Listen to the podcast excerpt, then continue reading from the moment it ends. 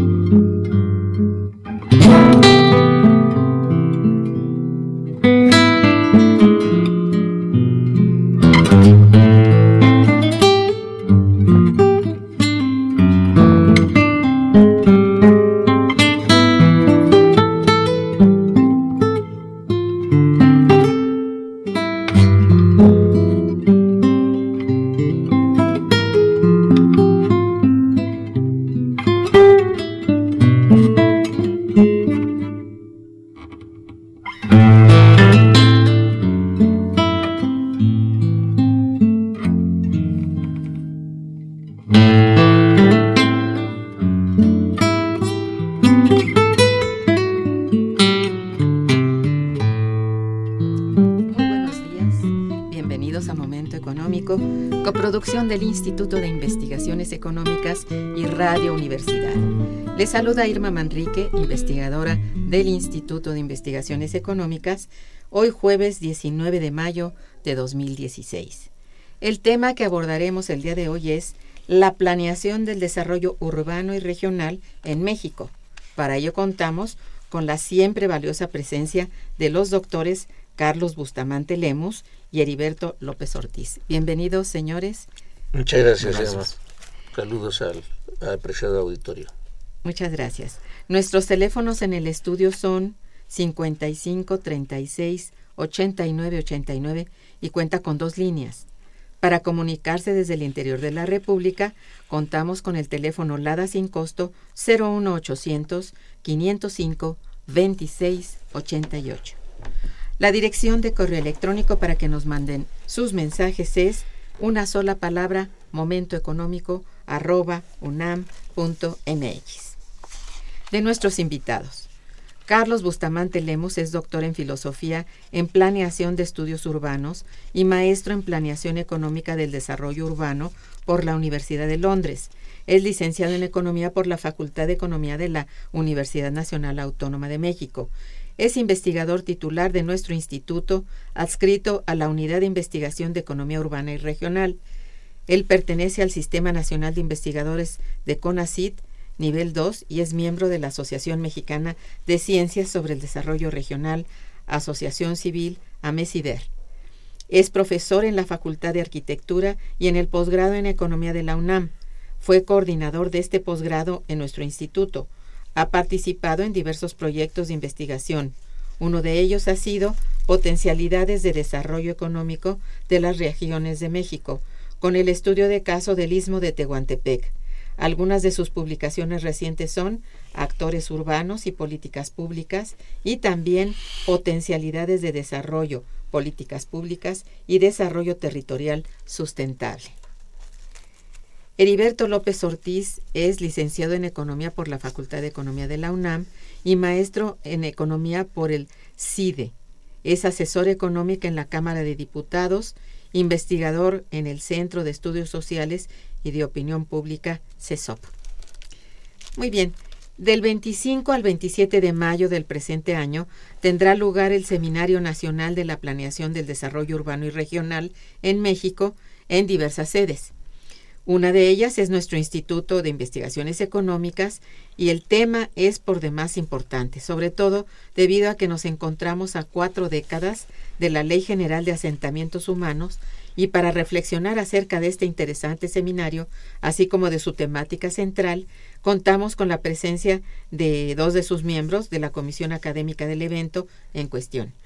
Comienzo entonces eh, el programa solicitándoles atentamente nos expliquen los objetivos centrales del seminario y cuáles son las entidades que lo organizan, así como los grandes temas y a quiénes está dirigido. Por favor, Carlos. Como no, Irma, con muchísimo gusto. Eh, muy buenos días a todo el apreciado auditorio.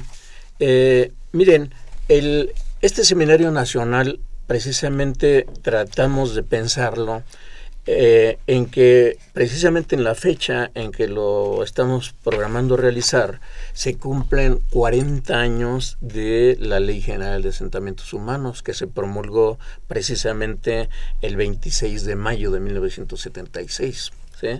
Entonces esto tiene singular importancia por lo que voy ahorita a explicar, pero antes que, eh, que todo ello, quiero decir que han concurrido precisamente a esta convocatoria eh, diversas instituciones, tanto de educación superior como de, del gobierno federal y local.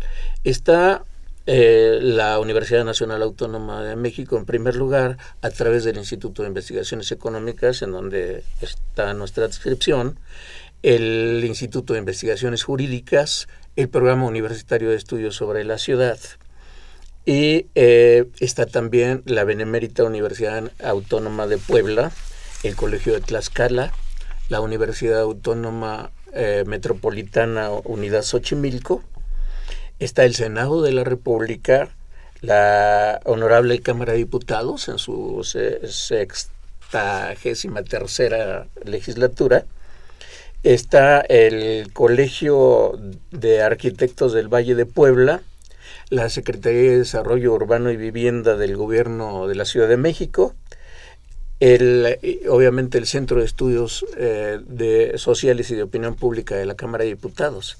Entonces, todas estas, eh, digamos, instituciones y organismos eh, coincidimos en la importancia que tiene el analizar, revisar y evaluar cuáles han sido las consideraciones en términos de la planeación del desarrollo urbano y regional del cual partió esta Ley General de Asentamientos Humanos por primera vez porque prácticamente era un punto de partida eh, no solamente en México, sino a nivel latinoamericano, cuando se promulgó por primera vez.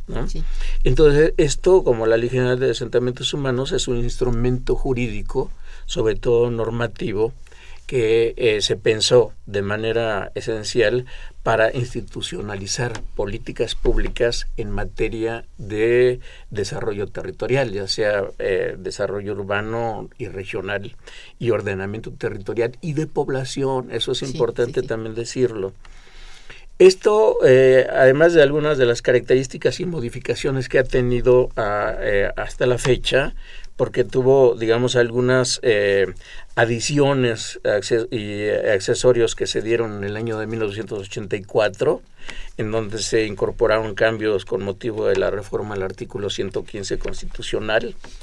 Y luego, posteriormente, en el año de 1993, con las reformas que se dieron igualmente a este artículo, en el sentido de darle al elegido la posibilidad de ser enajenable entonces esto tuvo también otra característica importantísima que se eh, incorporó dentro de elementos normativos, organizativos y, jurídicos a, las propuestas de ley.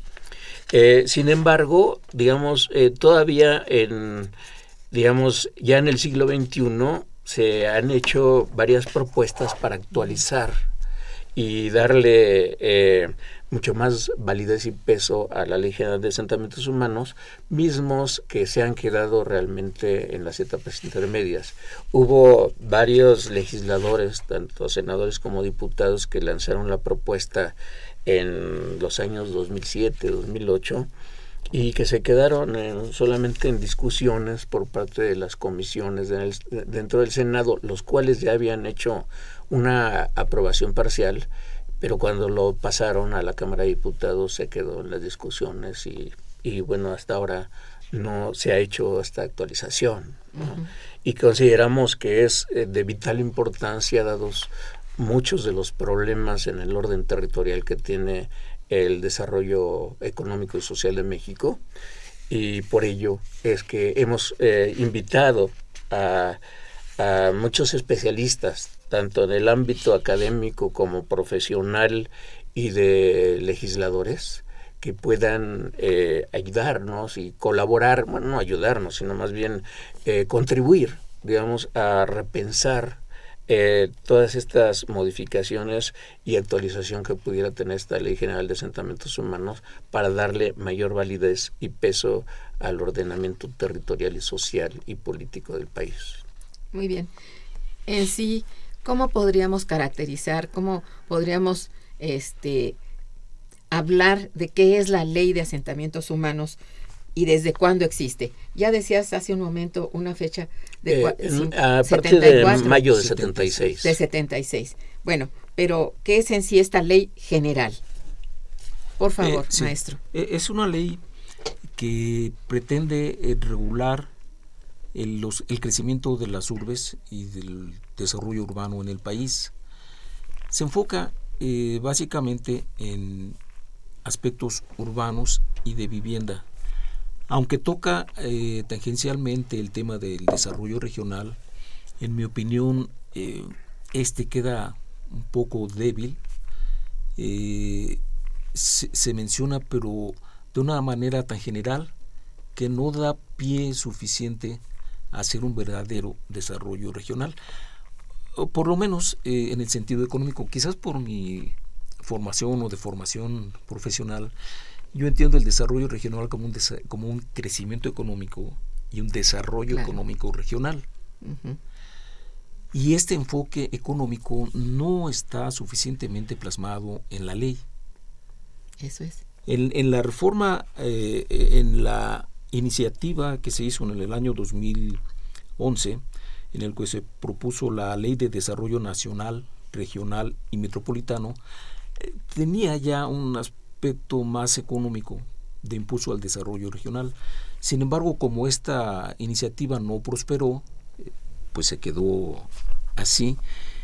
Y yo creo que hoy sería importante eh, retomarla. retomar retomar esa iniciativa y esa temática porque hoy es muy eh, necesario urgente plantear el desarrollo del país eh, con un enfoque regional, porque ha habido políticas públicas pero reactivas.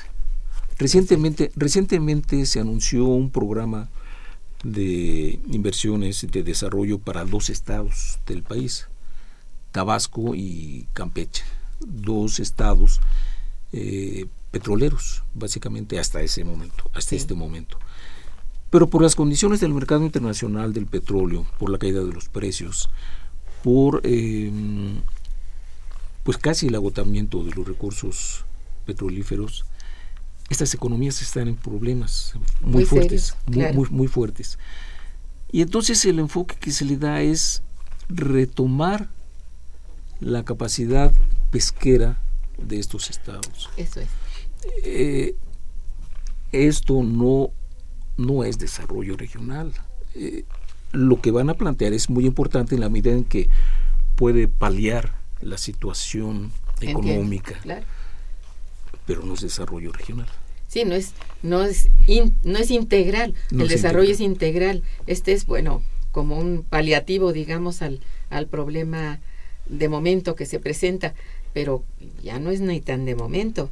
Es un problema que se viene percibiendo desde el momento en que se dio este todo el auge petrolero y que se enfocaron todos los recursos hacia esa actividad, creo yo, ¿verdad? Sí, así. Sí, Carlos. Sí, eh, Irma, Heriberto, yo quisiera enfatizar algún eh, algo que acaba de decir eh, el maestro Heriberto, que me parece eh, de gran importancia en el sentido de, de por qué la ley se orienta un poco más a la cuestión eh, de carácter, eh, digamos, territorial y, no económica. Eh, esto tiene mucho que ver con la esencia de la ley que yo quisiera mencionar. La ley no surgió igual como una iluminación de algunos de los planificadores en, en México, de tomadores de decisión, sino que como muchas de las leyes y políticas públicas, como lo acaba de decir Heriberto, son reactivas. Entonces, la Ley General de Asentamientos Humanos igual también respondió, en cierto modo, a inquietudes que se tenían en el ámbito internacional y que fueron plasmadas eh, a través de una reunión que hubo de la Organización de las Naciones Unidas en eh, Montreal, Canadá, ¿sí? que se llamó Habitat, ¿sí? en el cual se planteaba, en términos generales, para no meterme en mayor detalle, de que los países en desarrollo estaban eh, eh, sufriendo un acelerado proceso de urbanización que no correspondía precisamente con sus niveles de crecimiento económico, eh, digamos, más eh, equitativo. Entonces mostraban ellos la problemática de estos grandes procesos de urbanización, pero que conducían a altos niveles de concentración de población en las grandes ciudades capital de los países subdesarrollados, enfatizaban América Latina. Y, y, que a partir de allí deberían de eh, implementar una serie de políticas que tendieran desconcentrar esos procesos de alta concentración de población y de actividades a través y, ah, y además de que esto era causa de las grandes desigualdades sociales que sufrían nuestros países. Entonces, ahí podemos nosotros un poco inferir esa parcialidad en el diagnóstico, de tal manera que cuando se crea esta Ley General de Asentamientos Humanos, efectivamente se le da un gran peso al, al hacer el diagnóstico, y ahí aparece en el prólogo de la ley este, cualquiera que pueda revisarla, aparece en el prólogo, la introducción a la ley, eh, un diagnóstico que enfatiza precisamente la alta concentración de población y de actividades económicas en la Ciudad de México, ¿sí? Y, y, y, de ahí culpan al crecimiento eh, concentrado de la Ciudad de México de, de todas las desigualdades económicas y sociales que tiene el país. Esa es una visión así tremenda. Y entonces a partir de ahí es que entonces plantean toda esta normatividad eh, de, carácter jurídico en términos de orientar toda una estrategia de desconcentración, tanto de población, pero inferían, aunque no hacen el énfasis, como repito, lo acaba de apuntar Heriberto, en el sentido de que si las causas son económicas y políticas, entonces esto no es solamente de población. ¿sí? Entonces, de tal manera que sí existe esta cuestión y prueba de ello es que todavía en la actualidad seguimos pretendiendo que el desarrollo urbano está basado solamente en la concentración de población en determinadas áreas del territorio nacional y que éstas se van a dar por arte de magia, ¿no? Pero entonces las actividades económicas, inclusive a nivel programático, están totalmente separadas de lo que son eh, de lo que es el proceso de desarrollo urbano y regional que lo quieren y lo han venido históricamente asignando a funciones de carácter social. Exactamente.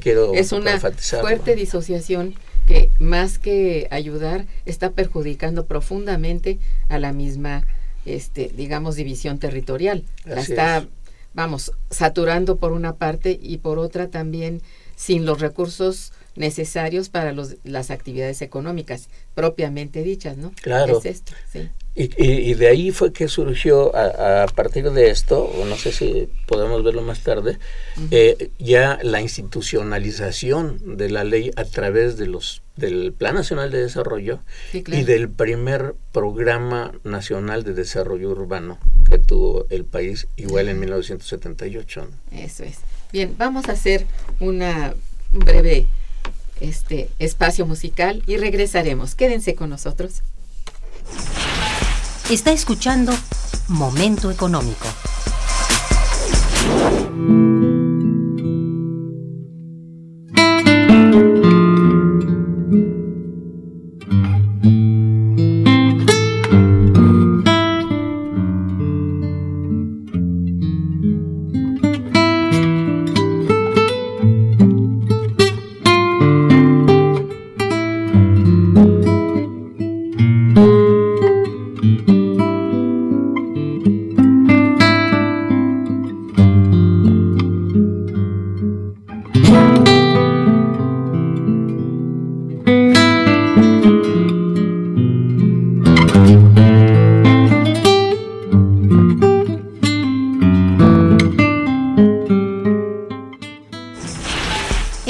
Cabina 55 36 89 89.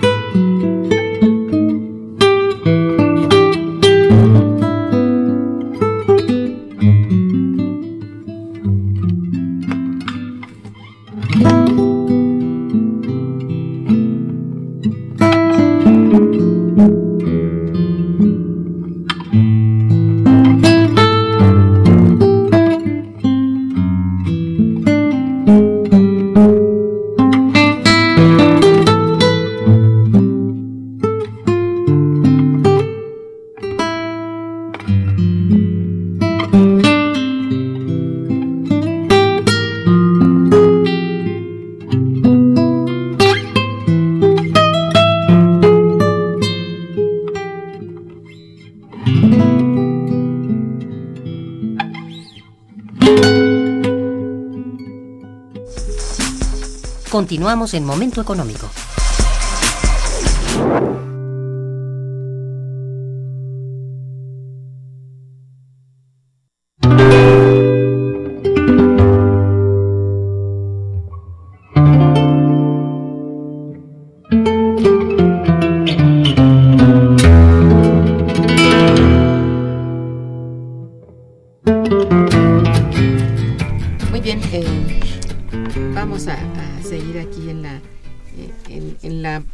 Programa conversando con el doctor Carlos Bustamante y el doctor Sergio, eh, con el doctor, o el maestro, perdón, Heriberto López Ortiz.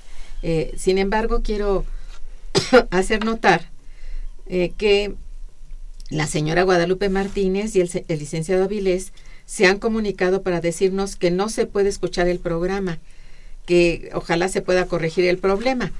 Bueno, estamos en eso y con mucho gusto atenderemos este, este gran problema. Sin embargo, tengo que decir a ustedes que se puede escuchar por internet ¿eh? en www.radiounam.unam.mx. Por favor, si tienen a, mano su aparato, este, hagan uso de él, por favor. Creo que no todos pueden hacerlo, pero eh, quien pueda hacerlo. Y además queda grabado este programa y está a la orden de ustedes en la página del Instituto de Investigaciones Económicas. Bueno, eh, eh, sigo con, con ustedes, discúlpenme. ¿Qué tan importantes y necesarias han sido las diversas reformas? Porque tengo entendido que ha habido un buen de reformas que ha sufrido la Ley General de Asentamientos Humanos. Ya mencionaban por allí, eh, el maestro hablaba de una nueva ley en 2011 con otra denominación incluso, no se llama ley de asentamientos, ley general de asentamientos, se llama ley de programación o planeación o algo así. No nos repite, por favor, Sí, es esto. la Ley de Desarrollo Nacional, Ajá. Regional y Metropolitano. Es decir, esto sustituía a la a- primera ley, de Ley de asentamientos. planeación nacional regio, y, y regional, ¿no? Algo así. Sí. Bien. Eh, sí, e- era la pretensión. sí. El problema es que no se ¿Cuál fue la razón, primero, del cambio de denominación? Y enseguida, ¿qué es lo que se proponía? Porque que- creo que quedó en proyecto, según explicaban ustedes. Y, y qué tan importante, les pregunto a ambos, es que no se haya llevado a cabo o que se haya suspendido dentro del proceso de revisión de esta ley. Si gusta, por favor, Sí. maestro. Eh, el objetivo era eh, dar mayor énfasis precisamente al desarrollo regional y a la planeación. Eh, no sé por qué hay, eh, no solo en este caso, sino en muchos otros proyectos de iniciativas de ley, hay confrontaciones eh, Mm. políticas, ideológicas de Bueno, los sí. grupos. se entiende. Por eso fue entonces, realmente- es- sí, Mm. entonces suceden dos cosas. sucede muchas veces una de dos cosas. O separan los proyectos, como en este caso, o salen muy limitados. La pretensión original es ambiciosa, pero en las discusiones entre los grupos parlamentarios hace que al final salgan los proyectos muy limitados. Entonces se justifica diciendo que bueno no no se puede conseguir siempre todo lo que se desea ah. y que se obtiene lo que se puede en el marco de las negociaciones legislativas. Claro. Eh, entonces ese rejuego parlamentario, legislativo. Más que nada político, digamos. A final de cuentas político. Finalmente, este limita o, de plano deja fuera proyectos que, que, son importantes y que en su contenido eh, podrían aportar mucho. En este caso, por ejemplo, no, no avanzó. Eso es. Eh, ¿Podría pensarse entonces que la original ley del 40 del 74, perdón, 76, 76 perdón, este quedó vigente o hubo cambios en ella, modificaciones?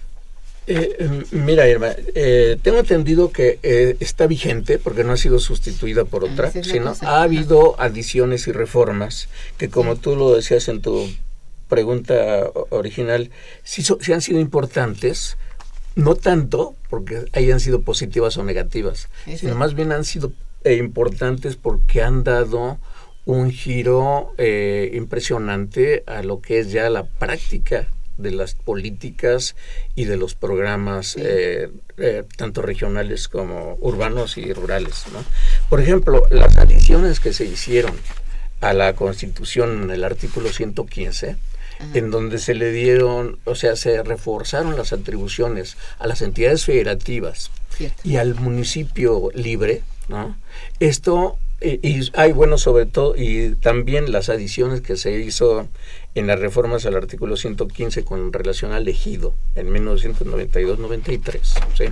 Esto es lo que también le ha dado al traste a muchos de los asentamientos humanos irregulares.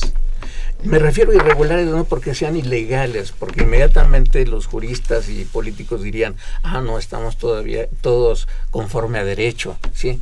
Pero son irregulares en el sentido de que contravienen la esencia de lo que planeaba la Ley General de Asentamientos Humanos, en el sentido de que los asentamientos se fueran realizando en lugares que son aptos precisamente para el asentamiento humano. Por eso es de asentamientos humanos, que se refiere a la población. Pero entonces en ese sentido es que esto sí ha afectado notablemente. Una prueba de ello es en los últimos años esta política irracional de darle a las a los grupos inmobiliarios la construcción de unidades habitacionales de interés social a diestra y siniestra en varios eh, territorios del país, entidades y municipios, y en los cuales tendríamos que, esto es una cosa que creo yo debe de considerarse ahora en esta evaluación, ¿sí?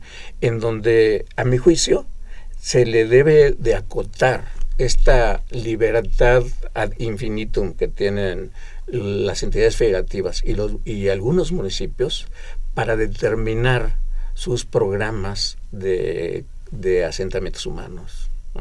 Porque, digamos, tenemos al final del sexenio de Calderón, se reconocía incluso por las propias autoridades gubernamentales de que existían más de 5 millones de viviendas desocupadas precisamente porque se habían construido sin ningún eh, sentido en, en términos de territorios que no eran aptos para la urbanización, ¿sí? o que estaban totalmente alejados de los centros de producción, distribución de bienes, que es prácticamente la esencia sobre la cual se desarrolla y se concentra la población. Y como repito, cómo estos programas de desarrollo urbano están disasociados de lo que es la dinámica, el potencial de la estructura económica eh, territorial que, tiene el que debe tener el país. ¿no? eso por una parte. Y la otra, de que hay algunas otras, eh, otros programas que se crearon precisamente a la luz de la primera Ley General de Asentamientos Humanos, como fue la creación del Consejo Nacional de Población. El Consejo Nacional de Población en sus inicios tuvo una importantísima participación en el sentido de que a través de sus diagnósticos e investigaciones hizo una propuesta y derivaron en que los índices de crecimiento de la población estaban demasiado elevados, estaban arriba de 4% según más o menos recuerdo, y sin embargo, con las políticas que se propusieron a través de este diagnóstico, se establecieron políticas de, eh, de planificación familiar y control de, la población que se vieron reflejados inmediatamente en un descenso importante de, los, de las tasas de crecimiento eh, absoluto de la población. Esto de alguna manera eh, permite o alivia un poco, digamos, este quehacer incesante de la política gubernamental de atender las necesidades de la población, porque ya no es un crecimiento tan acelerado. ¿no? Sin embargo, esas políticas de población se olvidaron. Entonces ahora el Consejo Nacional de Población, y con todo respeto a muchos de los compañeros que ahí trabajan, que investigan seriamente, pero ya se olvidaron de la política poblacional. Ya nada más son eh, digamos, análisis de facto, ¿sí? De lo que es ya el comportamiento de la población, pero sin ningún intento de controlar. Sobre todo de planear y de planear, controlar el crecimiento poblacional y que esté acorde con las capacidades de crecimiento económico y de bienestar social que debe proporcionar el, el gobierno. ¿no? Entonces todo esto está en desestructurado, en disfunciones y por lo tanto la política pública eh, se hace totalmente de manera desintegrada. No hay cruzamiento sectorial.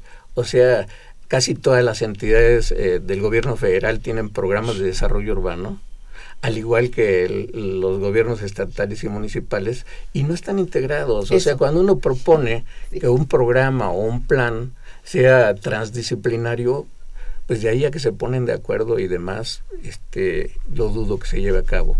Y mucho menos el que se contemplen, digamos, una reglamentación para aquellas acciones que se dan dentro del gasto público que no corresponden precisamente a los objetivos de una política planeada de asentamientos humanos. Eso es.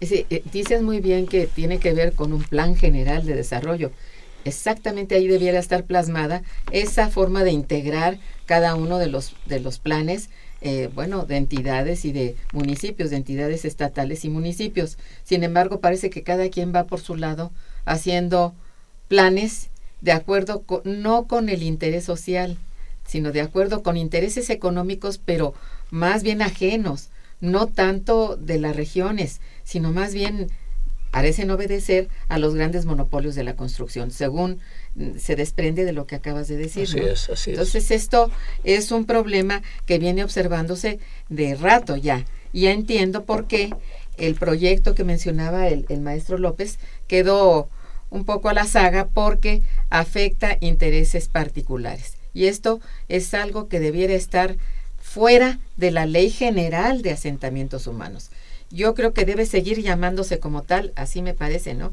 Qué bueno que no se llama de otro modo, porque eh, da lugar también a que se malinterprete o se sobreestime eh, cierto nivel, digamos, de autoridad en esto de la territorialidad. Entonces, hay que separar muy bien, como tú muy bien mencionas, el digamos, el límite hasta el cual se puede aceptar que sea soberanía municipal, estatal o federal.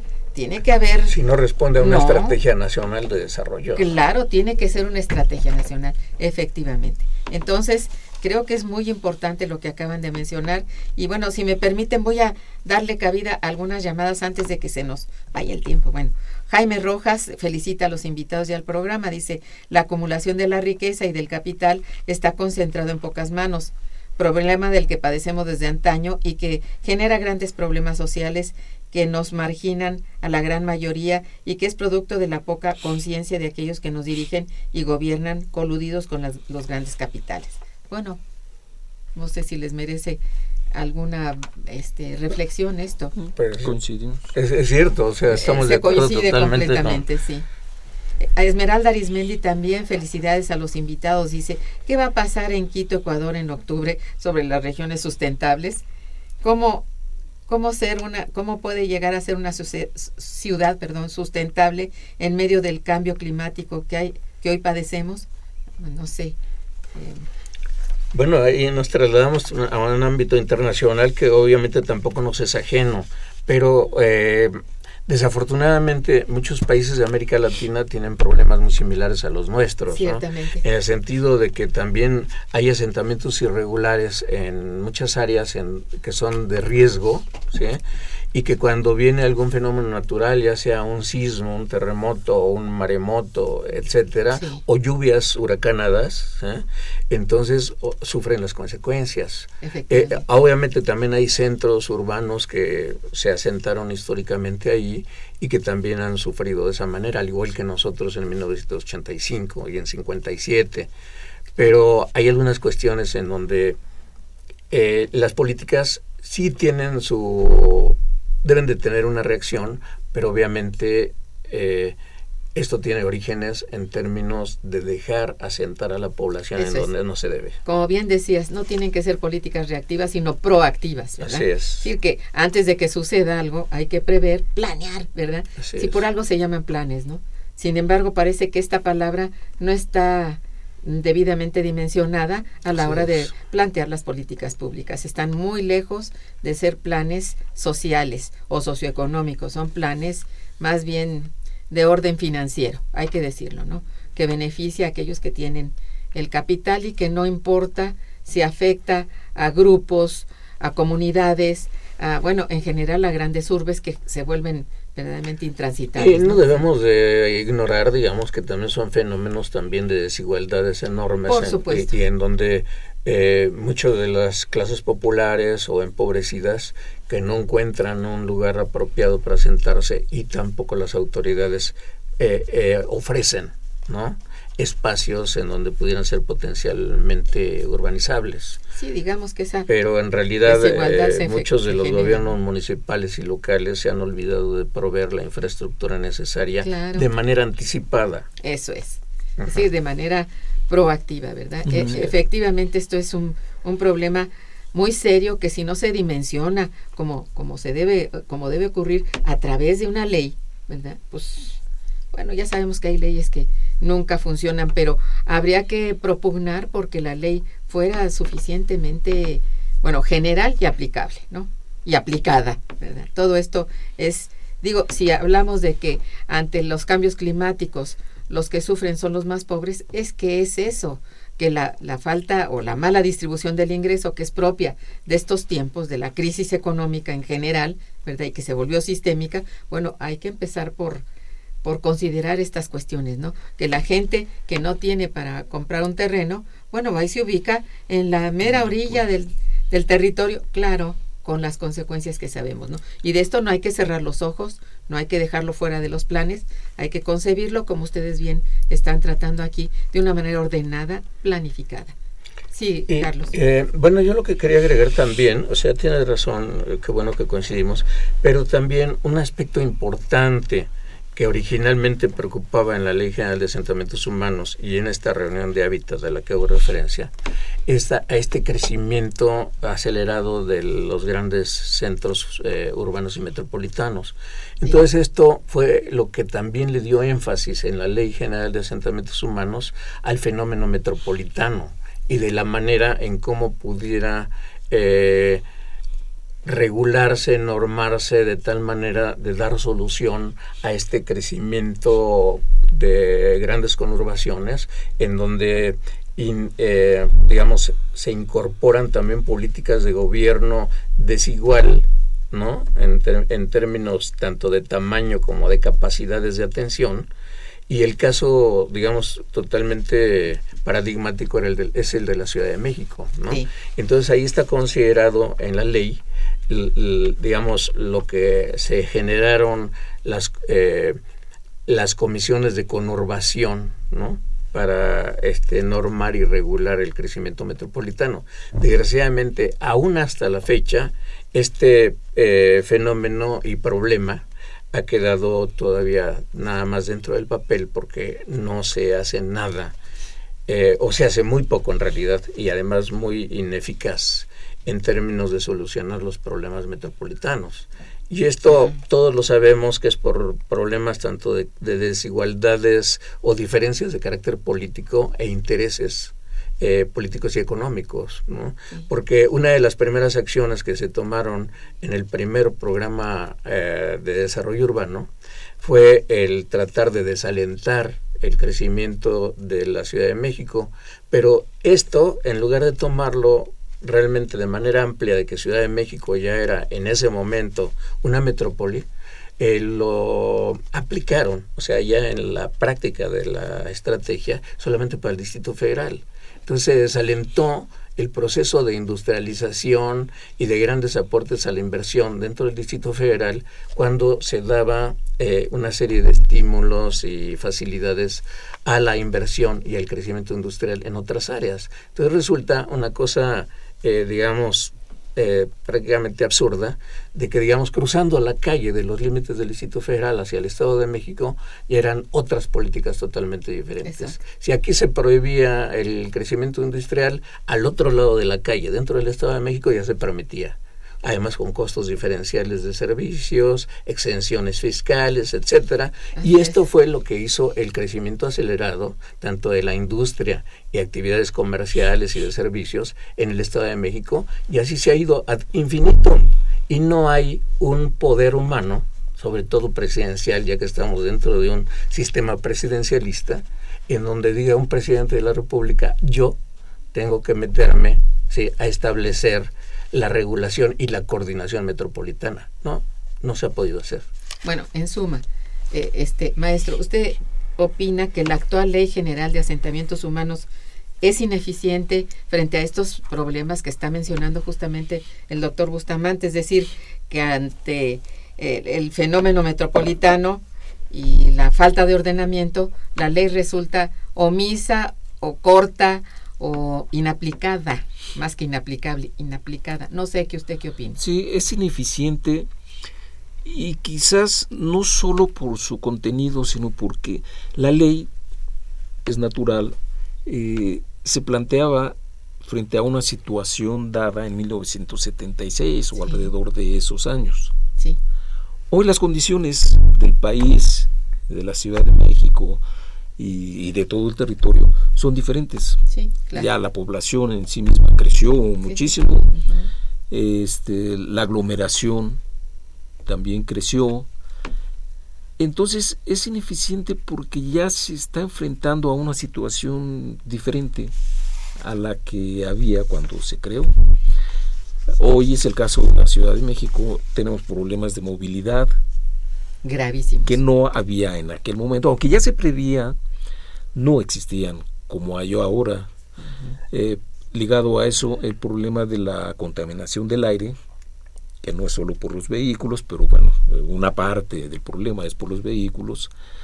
Eh, el abastecimiento de agua, con el pretexto con el pretexto de hacer arreglos al sistema Cutzamala ni me diga. Este, hay colonias que periódicamente continuamente se quedan sin, se quedan sin agua.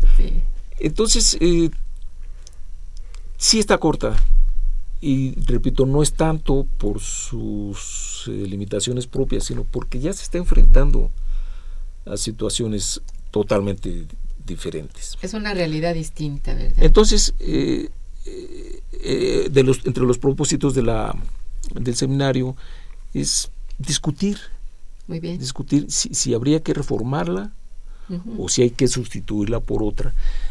Pero eh, sí se requiere un, un, diagnóstico muy certero y amplio que permita una ley que, que, facilite enfrentar los problemas, por ejemplo, de la Ciudad de México y la zona metropolitana del Valle de México, pero que prevea, que tenga la capacidad de prever, porque esto que nos está pasando hoy yo creo que hay regiones como Guadalajara, Monterrey, básicamente, y que en unos años van a tener estos mismos problemas. Entonces, habría que pensar en un proyecto de ley que, por un lado, eh, tenga la capacidad de ser aplicable eh, y solucionar o, o paliar los problemas que ya tenemos hoy aquí y que tenga al mismo tiempo la capacidad de prever los problemas en otros territorios de, del país, de tal manera que no lleguen a la situación que tenemos nosotros hoy aquí. Qué, qué complicado, ¿eh? Realmente es muy complicado. Miren, tengo una llamada de don Marcelo Alonso que los felicita mucho y al programa también. Muchas gracias, señor Alonso. Dice, las inmobiliarias son las grandes beneficiadas y han provocado graves problemas violando el uso de suelo en la colonia Granada. ¿Qué cambios se han hecho en la norma que rige la vivienda de interés social en el Distrito Federal que ahora permite el beneficio de estas inmobiliarias? Carlos. eh, Irma, yo no soy, digamos, jurista, no conozco, digamos, en términos a fondo, digamos, cuáles son aquellas nuevas regulaciones, pero el hecho es de que parten de toda una estrategia a nivel Ciudad de México de eh, densificar o redensificar la Ciudad de México, sin, eh, obviamente, sin tener antes un diagnóstico realmente de las potencialidades del suelo. Entonces esto ha hecho precisamente esto que dice eh, eh, esta persona que nos favorece con su comentario. Don Marcelo Alonso. Don Marcelo, en el sentido de que efectivamente se da una redensificación y una reconversión de los usos de suelo, porque obviamente el poder del capital está siendo cada vez más fuerte, eso es propio de todo el sistema, digamos, de libre mercado y de eh, un debilitamiento acelerado y gradual de los gobiernos, ya sea nacionales como, como locales. ¿no? Entonces, en ese sentido, vemos que hay una gran voracidad del interés inmobiliario en redensificar diversas áreas y, en realidad los que menos importan es la población y las necesidades que esto eh, provoca, porque se aplican muchas veces medidas que eh, están favoreciendo, digamos, los intereses ya sea del gobierno de la Ciudad de México en general o de alguna algún delegado, ¿sí? sin importar que muchos proyectos de esta naturaleza tienen una repercusión intradelegacional e y, mucha, y hasta metropolitano. Entonces, Entonces esta, esta redensificación en la Miguel Hidalgo, en las colonias Irrigación, Granada, eh, Huichapan, etcétera, y que ahora ya hasta le han cambiado de denominación, y ahora la colonia Irrigación ya le quieren llamar Nueva Polanco, ¿no? Pero en fin, o sea, así hay este tipo de complejos inmobiliarios con gran capital privado y que el gobierno ya sea de Ciudad de México o delegacional, pues simplemente permite mediante no sé qué procedimientos, aunque no están plasmados de manera transparente. ¿Sí? Se sabe como muchos, muchas solicitudes de cambios de uso de suelo se, se manejan de manera discrecional y eso pues hay que denunciarlo, porque además no hay una política congruente a nivel Ciudad de México.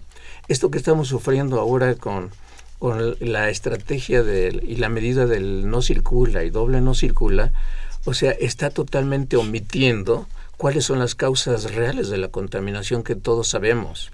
Está todo el complejo industrial y eh, de desechos, eh, del manejo de los desechos sólidos y líquidos ah, en el Valle de México y que no son propiamente ya asentados dentro del Distrito Federal.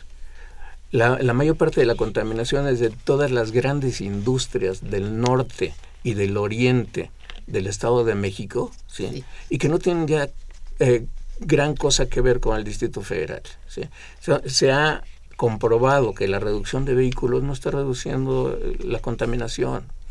Y sabemos que la corriente de los vientos es precisamente de este a oeste, y de noreste a sur oeste y en la tarde casi se regresan. Entonces siempre vamos a tener estos vientos, pero que es nadie, o sea, yo eh, reto al gobierno del Estado de México a que ponga una reducción en los niveles de emisiones de estas grandes industrias dentro de su territorio o que también le ponga el no circula a toda la gama de microbuseros o de autobuses suburbanos y que están eh, contaminando muchísimo más que los automóviles. Ciertamente. Y eso nunca lo van a hacer.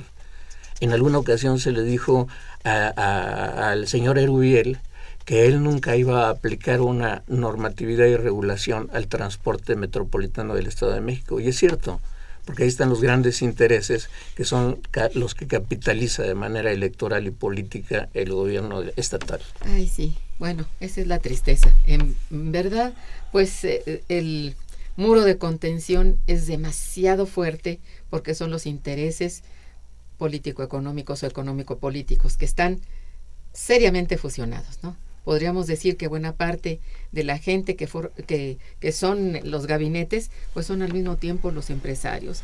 Son empresarios de todo este complejo industrial y comercial, ¿no? Entonces, eh, sí, son muchos intereses. Y lo curioso es de que el gobierno de la Ciudad de México, siendo que es, de, digamos, de orientación supuestamente política diferente a la del gobierno del Estado de México, no. denuncia que estas medidas son totalmente limitadas y que están totalmente bloqueadas por políticas que no se toman dentro del territorio del Estado de México. Definitivamente. Y esto, aunque ha sido dicho ya por todos los que han hecho análisis de esto, tanto académicos como hasta funcionarios y gente interesada en el problema, esto parece no interesarle este ponerlo en, en pues en solución eh, ni, el, ni en la Ciudad de México ni en el Estado de México. Entonces está es grave porque están cargando el muerto o estamos cargando el muerto las clases medias que viajamos en el automóvil y eso pues digo quieras que no, tiene que usarse porque además el transporte público pues no da para, para esta ciudad. Entonces, esos problemas son gravísimos. Vamos a hacer una breve pausa musical y regresaremos. Se quedan por favor con nosotros.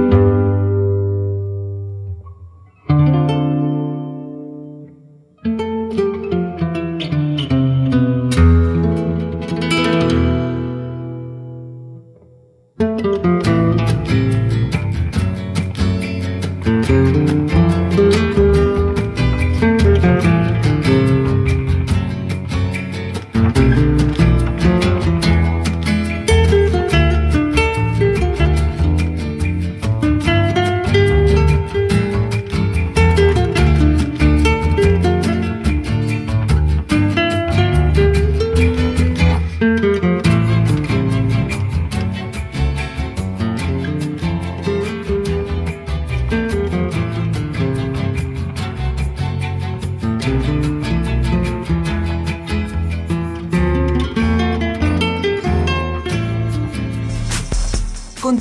En Momento Económico.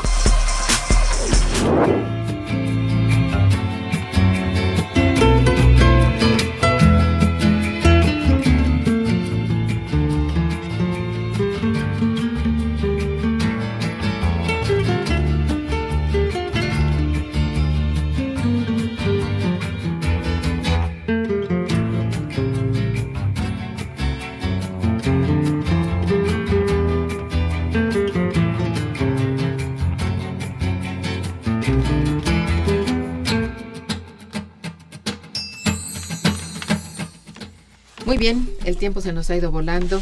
Lamentablemente nos queda muy poco tiempo. Quiero mencionar las llamadas de Salvador Ortiz, Hilda de San Román y Jesús Carrillo, todas muy importantes y bueno, preocupados por las cuestiones que aquí han tratado ustedes con amplitud. Eh, solo le, les pediría que antes de ver algunas de estas preguntas, nos hablaran de nuevamente de las sedes donde se va a realizar este evento, que es sumamente importante. Están ustedes cordialmente invitados, pero hay tres, tres sedes. Eh, a ver, este, por favor, maestro, si nos sí, cómo no. Son, eh, el seminario se va a realizar en tres días, los días 25, 26 y 27 de este mes, en tres sedes. La primera es en el Instituto de Investigaciones Económicas de la UNAM. Sería el primer día. El primer día. El segundo día es en la Facultad de Arquitectura también de la UNAM. Muy bien. Eh, con sesiones eh, todo el día de las nueve y media de la mañana a las nueve de la noche. Eh, ah, sí, solamente así. Sí, en, sesiones simultáneas en dos auditorios de la facultad. Y el tercer día y último se va a realizar en, el, en la Cámara de Diputados em, de 10 a dos y media de la tarde. Muy bien. Este, pues están todos cordialmente invitados. Eh, es un tema apasionante y... por cierto. Apasionante y, y, que nos incumbe directamente a todos, ¿no? todos sufrimos alguno de los problemas que hemos mencionado aquí. Y este eh, vamos a contar con la participación de académicos, funcionarios, legisladores. Muy este, importante. Para darle un enfoque general, porque el problema de los asentamientos humanos no podemos ya verlo de una manera aislada, tiene muchas facetas. Si descuidamos todas esas facetas y nos concentramos en una, por más bien eh, enfocado que sea el trabajo en una faceta, al dejar a las otras fuera, eh, se limita. se limita. Entonces, eh, esa es la idea de conjuntar a este número de, gente que va a participar con diferentes formaciones académicas y legisladores para tener una visión general. solo con una visión general podríamos. Los felicito por ello. Carlos, este maestro, eh, y les agradezco muchísimo su presencia, su atención y que hayan definido exactamente el meollo de la, del problema y que bueno van a tener oportunidad de desarrollarlo con todas estas personas que se han invitado y también pues seguramente con la participación de la gente que vaya a escuchar. Muchas gracias, ahí los esperamos. Muchas, gracias. Gracias a, a, la gente que nos escucha, nuestros radioescuchas, su atención y participación. En los controles técnicos, Socorro Montes, gracias. En la producción, Santiago Hernández y Araceli Martínez, gracias muchachos. Y en la coordinación y conducción, una servidora Irma Manrique, quien les desea muy buen día, pero mejor fin de semana. Gracias.